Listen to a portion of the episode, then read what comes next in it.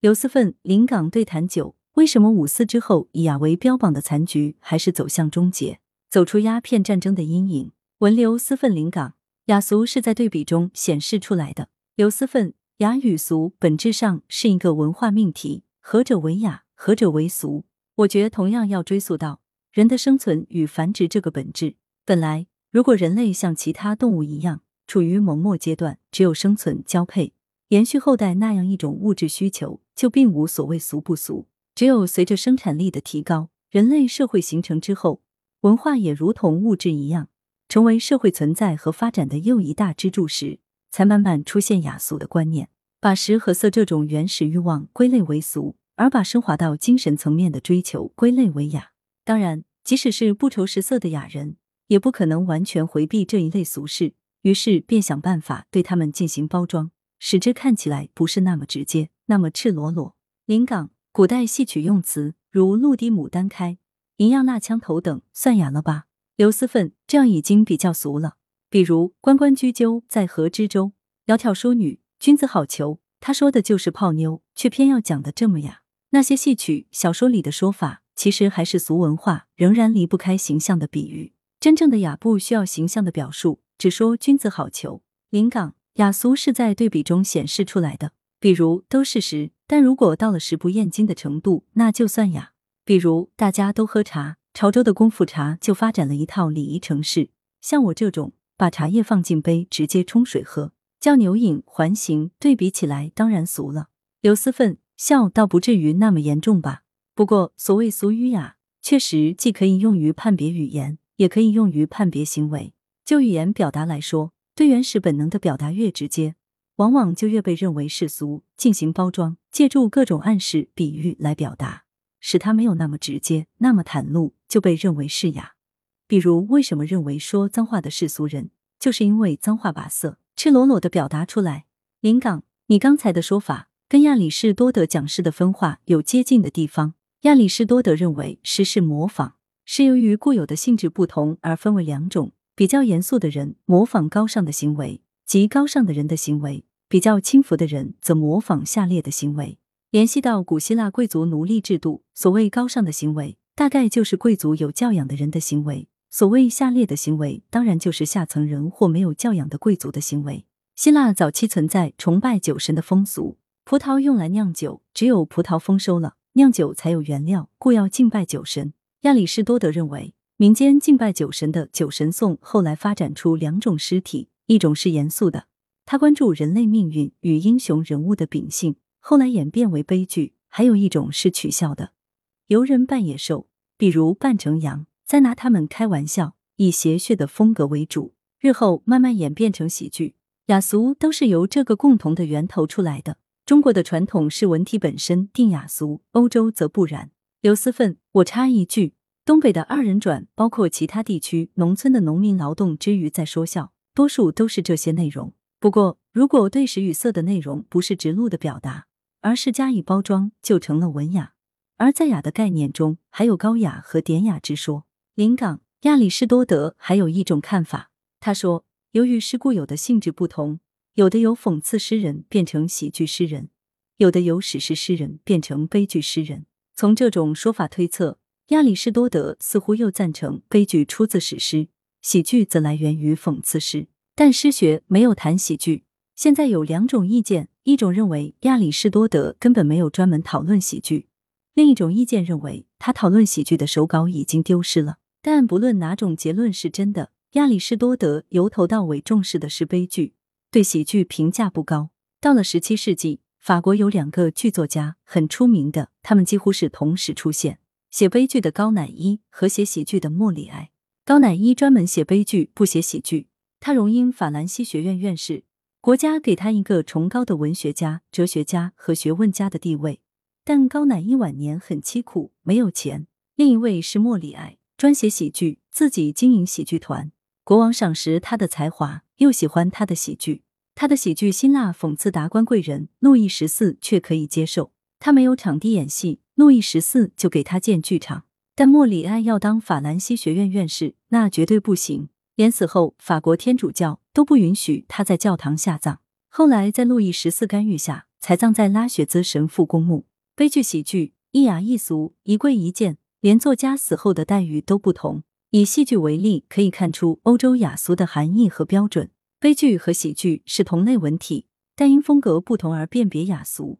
由此看来，欧洲的雅俗与文体关系不大。但凡是戏剧，都从风格的悲喜区分雅俗，雅俗之别似乎题材、人物、故事而转移。这一点与中国的文学历史不太一样。中国的传统是文体本身定雅俗，诗赋它就是高级的，被视作严肃的；诗文附从雅，戏曲小说则俗。流行民间的乐府现在也被看作诗，但在古代乐府仍然属于俗的文体。刘思奋，因为他是采风采回来的，从民间采回来的。临港。民间产生的戏曲就是通俗的，小说是由说书话本发展出来的，它就被认为世俗的。戏曲小说在古代就被认为是俗文体。刘思奋没有地位，临港地位当然不如诗文，诗赋加上古文构成古代时期的雅文体。简单说就是体分高下。欧洲的文学传统不是体分高下的，而是由风格、题材、故事类型来分高下。前面说过悲剧、喜剧之别。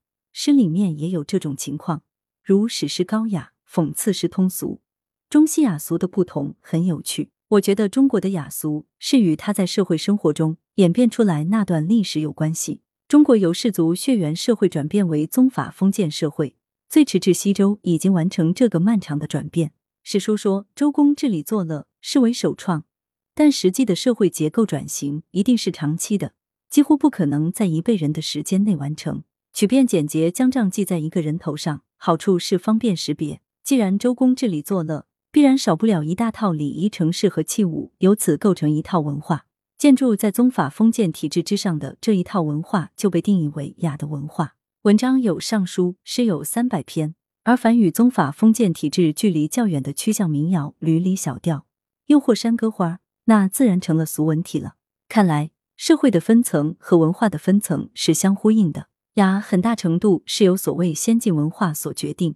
刘思奋，我插一句，谈一下为什么会这样。商朝的时候，始终认为祖宗就是神，所以祖宗就具有跟神一样的地位。周取代商，有点解释不清。既然祖宗是天神，为什么会让他取代？凭什么取代？所以他要解释这个问题，论证我取代他是有道理的。因此，他就将祖宗与天分开。祖宗要积德，所以天用你；不积德。天就不用你，所以他就将祖宗与天分开，将之世俗化。所谓的唯有德者居之，由此将它变成自己取代殷商的一个根据。这就跟西方很不一样。临港，我们没办法知道西周初期文化突破的细节，例如具体的礼仪典章是怎么回事。但可以肯定，西周统治者推行封建宗法之际，一定强制推行诉诸暴力、威权镇压，不可避免。如同棍棒出孝子的道理一样，顺从靠镇压来培养，服从就好，不服从就杀头。西周青铜器的纹饰都是恐怖的、凌厉的、站立和神秘的风格，具体表示自然界的什么事物不得而知。仅仅认为它表示超自然力量的审美感受，这是肤浅的。此类皆表现超自然力量形式出现的形象，实际上正反映了人本身社会制度的血腥高压和强力威权。人这个种群历史演变的历程，一定要经过一个这样的阶段，它不可避免。越往上追溯出名社会，就越是通过杀戮和奴役来建立统治。当政权的雪球越滚越大，它也同样要依赖强势暴力，一定要经过这种高强度的驯化，才能去除野性。就像人驯化狗和猫一样，由野生变为家养，这过程棍棒不可少。孔夫子认为，周氏郁于乎文哉，应该是指礼法制度成熟之后的情况。西周封土建侯，透过王亲功臣的分封，将上层雅文化带到原来由夷蛮统治的辽远之地，而原来夷蛮之地的文化自然就居于下流的位置，而被称为俗。由文化推广的方式，也产生了雅俗之别，文化分层由此形成雅与俗、上与下。从《诗经》看，宋和大小雅都属于雅，他们都是交朋友、酒宴、祭祖时唱的诗。同时，十五国风里面的周南、赵南也归属于雅，因为他们因王化南渐而起。周人最早经营八百里秦川，后来翻过秦岭来到汉水上游。周人称此王化南渐，产生了周南、赵南。因此，孔夫子认为这也属雅体。刘思奋，这种雅应该也是高雅，因为很大程度是由所谓先进文化的地位因素所决定。临港这个词用得好，西周文化是当时的先进文化。对于西平原以东、以北、以南那些地方来说，西周文化就是先进文化。刘思奋，所以对周边的地区有强烈的辐射力和吸引力。临港周文化东渐南渐，周边的文化都承认周文化是先进文化。《左传》襄公二十九年记载了个故事：吴国公子季札往聘鲁国。顺便观周乐及诸侯国乐，鲁国君让乐工一一演奏。季札听过，给予点评。他对大夏、宋、大雅、小雅等雅乐评价甚高，偏偏对正有威严，美哉！其戏以甚，民弗堪也。是其先王乎？好听是好听，可惜是亡国之音。季札的预言果然验证，正位之音所以不行，因为他无雄健刚毅之气，透着市井靡靡之音，故谓之亡国之音。刘思奋。正位之地安置了殷朝遗民，临港周的礼乐文化扩展的时候，将殖民拓展之地的文化压在下面，他自己的先进文化充当上流，产生了雅俗之别。大俗可以成大雅，反过来大雅也可以变成大俗。刘思奋说完文雅高雅之后，还不妨谈谈典雅这个概念，应该与时间有关，是指经过历史的积淀所形成的那种具有经典品格的审美。例如中国的古典诗词、古典戏曲、西洋的古典绘画、交响乐等等，尽管在其兴起的当初，并不被认为是典雅的，但时至今日，随着其地位被新的文艺品类取代，而与受众当下的审美趣味和表达方式产生了距离之后，就被赋予典雅的色彩。另外有意思的是，与雅相对，俗也有通俗、低俗、恶俗之分。如果承认雅与俗是以对精神和物质的追求为分界的话，那么，所谓通俗，就是指表现广大民众的日常生活，柴米油盐、家长里短、婚嫁养育、生老病死，以及由此引发的各种喜怒哀乐。虽然不一定有更高远的精神追求，但仍旧守着文明社会的道德底线。至于低俗，就是这条底线被尽量边缘化，社会生活成为醉生梦死的展览；而被斥为恶俗，则是干脆越过底线，以任意胡闹挑战文明社会的正常认知。另外，在中国人的观念中，经过岁月的淘洗，被时间蒙上了一层包浆之后，通俗的东西也会变得古雅。例如敦煌壁画、唐代的变文、古代的佛像和工艺品、宋代的曲子词、明代的戏曲和小说之类。临港典雅应该是个后起的概念，约略相当于王国维说的古雅，典范而高古的雅。典雅之美，一面建立在社会层级差别的基础之上。另一面又建立在长久流传、日益精致完美的历史积淀上，典雅之美显得古色古香。可以想象，青铜礼器在西周天子威权尚在的当日，它透着高雅而不是典雅的品味。但待到两宋金石学兴起，西周青铜器物无不透出典雅之美。同样，傅史于楚辞，屈原个性飞扬、直抒胸臆，难说他典雅。但到了两汉，朝廷有模有样，那些长篇铺排的大赋就洋溢着典雅之美。一般来说，典雅一定渗透着浓厚的古典主义气质。文艺的演变到了追求典雅之美的阶段，就进入了比较固定的城市，难以翻出有生气的变化。如明代诗人摩唐范宋，以为唐宋为不可逾越，故只能以复古为翻新。幸而文化与社会阶层一样，存在上层与下层相互转换的流动。社会阶层的流动性，事实上是有助于雅俗逾越界限，大俗可以成大雅。反过来，大雅也可以变成大俗。在文化的上下层流动中，下层对上层的影响很大。因为那些富有教养的士大夫本身上雅，但不避俗，因缘际会遭遇下层社会的文艺形式，便会加以模仿、吸收、改进，将他们提升起来。诗词、戏曲、章回体小说等都有此类例子。刘思奋是啊，不用追溯到很早，就说宋词。宋词源自勾栏瓦舍及城市的演出场所。歌女们演唱需要不断有新曲子提供，于是带起一帮以此谋生的写手。这无疑属于民间的通俗文化。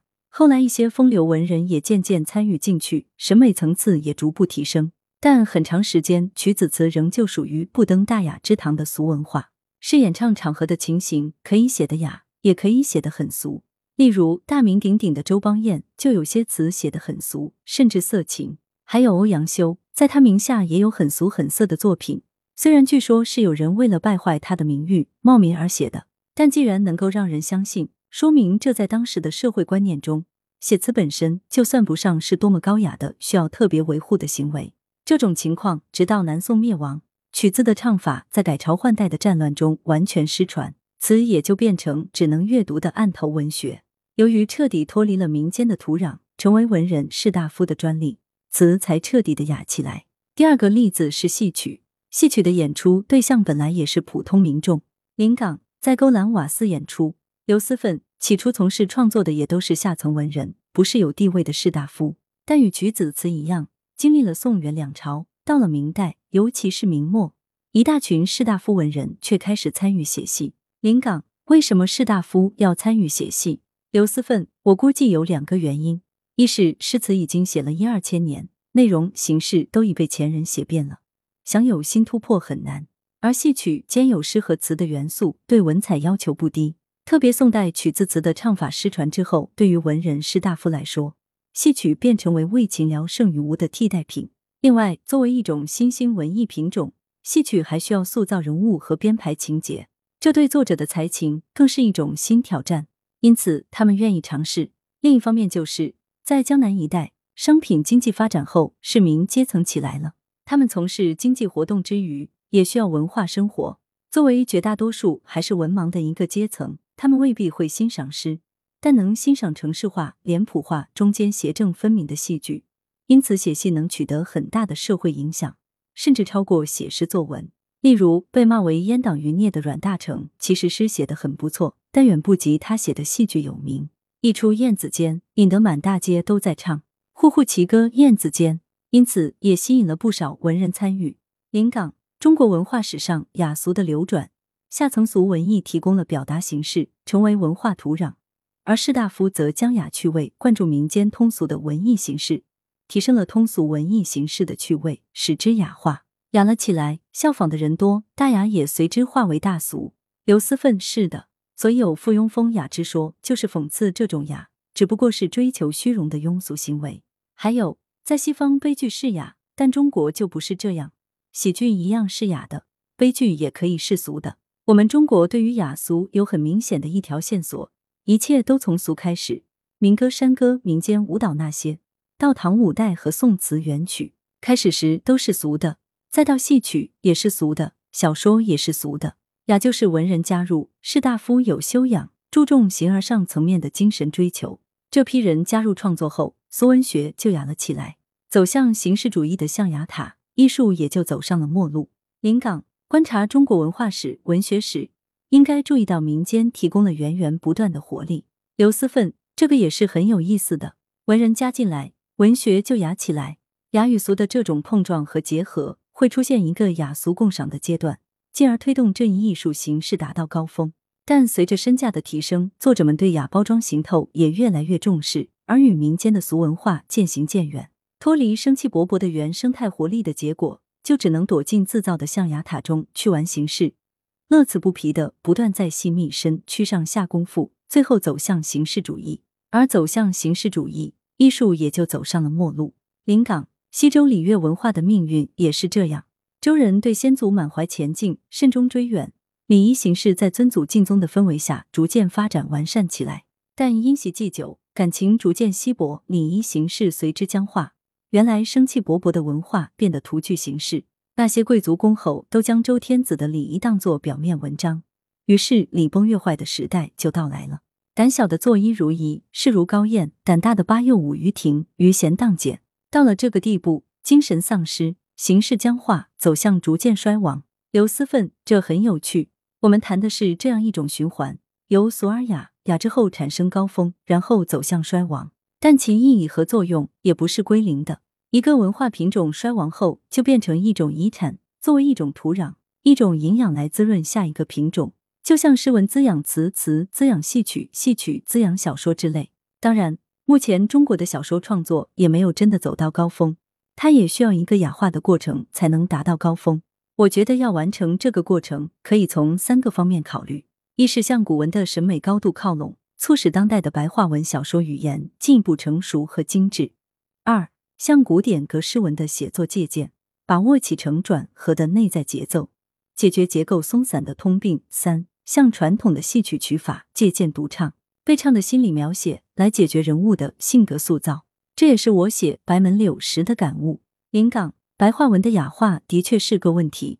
现代白话从五四新文化运动中产生到现在超过百年，作为语体文的历史当然很短。从它取代通行祭酒的古文角度看，白话文世俗的。白话文的登场，伴随着富有良好传统文化教养的几代人逐渐退出，诗词戏曲和古文的滋养逐渐在新人那里成为了问题。语体文的门槛没有那么高，固然有上手快的优势，但也存在缺乏打磨、文粗语烂的毛病。使用语言烂俗的毛病，近数十年又随着互联网和电子产品的应用更加严重。粗词滥语侵蚀了语体文，文既不美，也难传之久远。新诗百年，大多写了个寂寞。小说不堪卒读的也不在少数。在悠久的古诗文传统面前，当有愧意。文字的水平退步的太快，退步太多，再不好好反省，雅化语体文，恐怕无法向灿烂的古代文化传统交代。你说的取法古人。向古文靠拢，我是十分赞成。这个事情需要自觉，自觉的人多了，才有转机。雅化与俗化是语文变迁的两个不同方向。刘思奋，我想再谈一个问题。很奇怪的就是俗的力量。例如写歌词，如果是雅的，在语法表达上都要严守规矩才行得通。但很多流行歌曲都是写的随意，根本不需要什么标准语法，也不需要通，通反而不能流行，不通反而能流传。你说是不是？临港这个算不算反者道之动？刘思奋，你看黄沾那个沧海一声笑，滔滔两岸潮，还有港台一些流行歌，从语法考究往往是不标准的，但它就是能广泛传唱。临港打破常规，给人新鲜感，眼前一亮。刘思奋就是狂呼乱叫，一种本能的发泄。本能发泄确实不需要规矩，要规矩的话，反而不是本能的发泄了。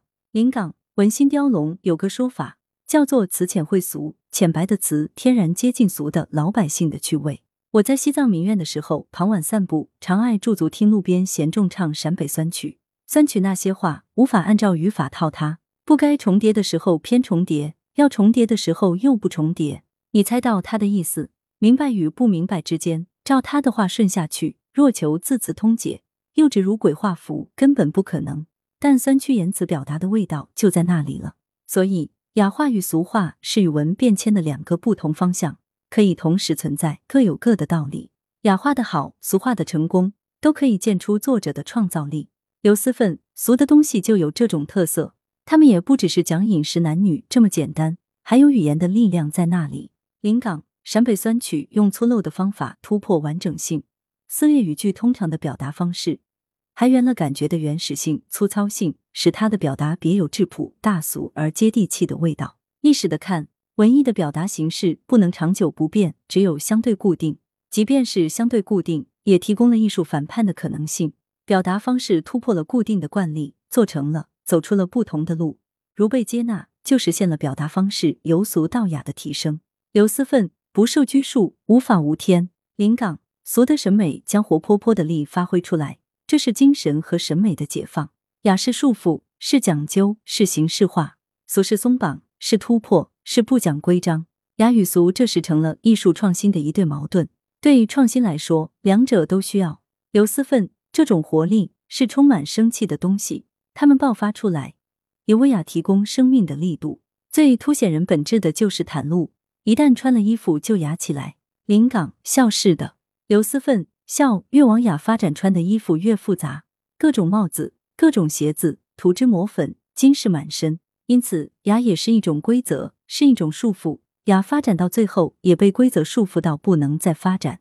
笑临港却是如此。刘思奋，不过还可以补充探讨一个问题，就是那些雅到濒死的文艺品类，是否有重生的机会和可能？如果以鸦片战争为限，那么文章也好，诗词戏曲也好。确实已经奄奄一息，几如泉下之人。但由于遇到三千年未有之大变局，却意外的被注入了一股生气。由于西风东渐，也由于民族面临生存危机，起码有一批先知先觉者，其思想意识受到强烈刺激，开始发生裂变。这种变化也反映到文艺创作中，无论是古文、诗词、戏曲，还是绘画、音乐，都涌现出一批冲破象牙塔、回归大众、直面社会现实的作家作品。